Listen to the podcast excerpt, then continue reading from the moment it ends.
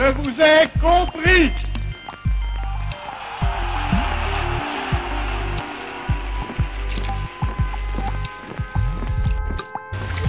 C'est l'histoire Portrait. Je m'appelle Simon et avec Tiffany, nous allons vous présenter une personnalité historique. Accrochez vos ceintures pendant les raccourcis et bonne écoute. Notre plus grande erreur fut de n'avoir pas planté le pieu au cœur du vampire, la finance. Cette citation est de Louise Michel, née le 29 mai 1830 à Vroncourt-la-Côte, institutrice républicaine, écrivaine, féministe. Elle deviendra anarchiste par la suite. Louise Michel était décidément une femme aux idées bien en avance sur son temps. Après avoir été bercée dans les idées des Lumières, Louise obtient un diplôme d'institutrice en 1852. La même année, refusant de prêter serment à Napoléon III, elle crée une école libre et républicaine en Haute-Marne, où elle ouvrira une seconde école en 1854 et y enseigne pendant un an avant de partir pour Paris. Elle poursuivra son activité pendant une quinzaine d'années au sein de différentes écoles libres qu'elle va créer. Quand je dis école libre, entendez bien école privée, républicaine et égalitaire, c'est-à-dire que les enfants recevaient un enseignement similaire, filles et garçons. Entendant professer à sa manière, la très jeune institutrice qui s'affirmait, je le rappelle, républicaine sous l'Empire, va être convoquée en 1853 par le recteur Fayet, qui demanda à la rencontrer afin de la sermonner, mais face à elle va vite, très très vite, sympathiser avec la jeune femme. Elle bénéficiera même du soutien du recteur, qui écrivit au préfet le 9 novembre 1854, je cite, La demoiselle Michel a plus d'imagination que de jugement, mais c'est une honnête personne et je ne crois pas qu'il y a des motifs pour s'opposer à la réouverture de son école qu'elle avait abandonnée quelque temps pour être sous-maîtresse dans un pensionnat de Paris. Quand elle rentrera en Haute-Marne, Louise Michel écrira aussi souvent au préfet, car elle sera confrontée à la misère de la région.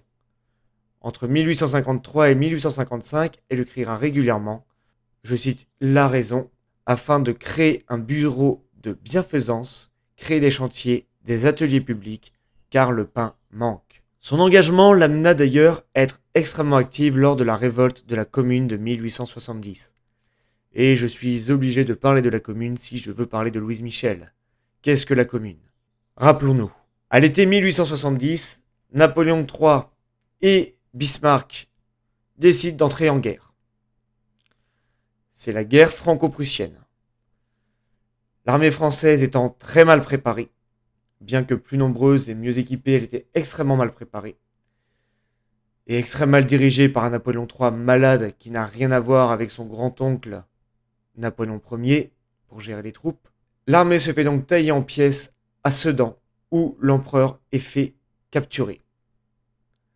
Le 4 septembre de la même année, 1870, la République est proclamée.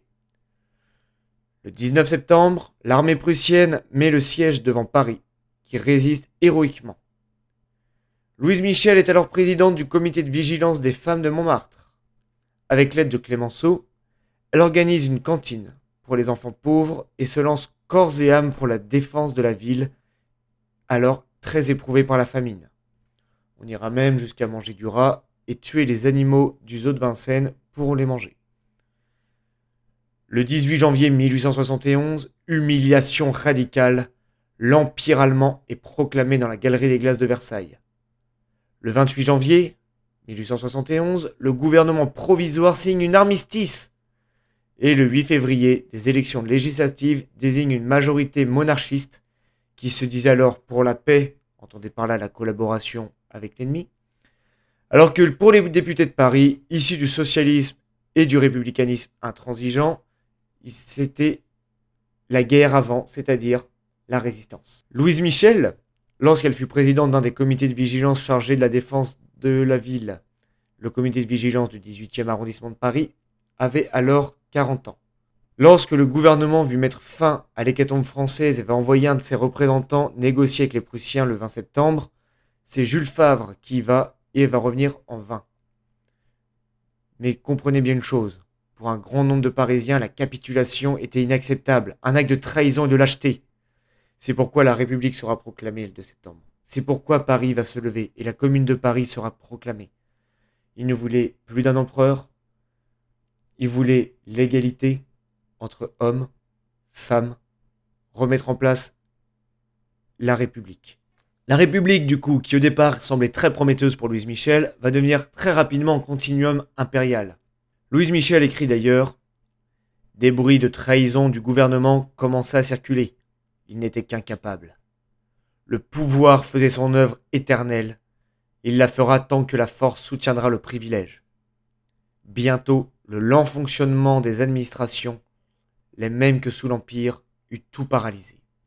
Comprenez bien que Louise Michel fait partie de la frange révolutionnaire la plus radicale, et se porte même elle-même volontaire pour aller seule à Versailles tuer Adolphe Thiers, le chef des Versaillais, des monarchistes qui pactisaient avec l'ennemi. Les mêmes Versaillais qui vont fondre une armée, se diriger vers Paris, non pas pour libérer Paris en chassant les Prussiens, non, mais pour mettre fin à la révolte de la commune, et en tuant les communards et une grande partie des Parisiens, ce qu'on appellera la semaine sanglante.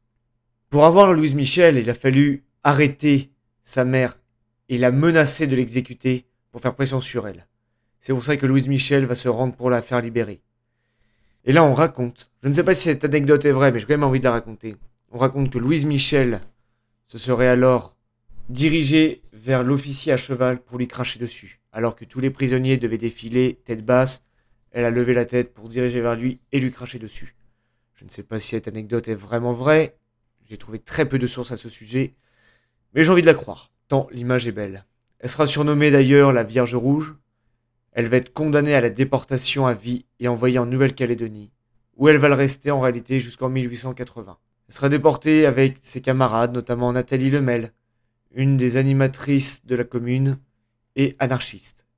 Et c'est au retour de la, la Nouvelle-Calédonie que Louise Michel deviendra, sera anarchiste. Elle reviendra même avec le drapeau noir, car elle avait troqué le drapeau rouge de la commune pour le drapeau noir de l'anarchie, symbole de deuil de la commune assassinée.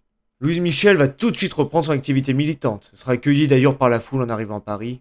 Elle va donner des conférences, des meetings, euh, défendre l'abolition de la peine de mort. Elle va défendre les ouvriers. Elle va défendre les chômeurs. Elle fera des manifestations relativement violentes. Elle ira même plusieurs fois en prison après ça. Elle va même s'exiler un temps à Londres.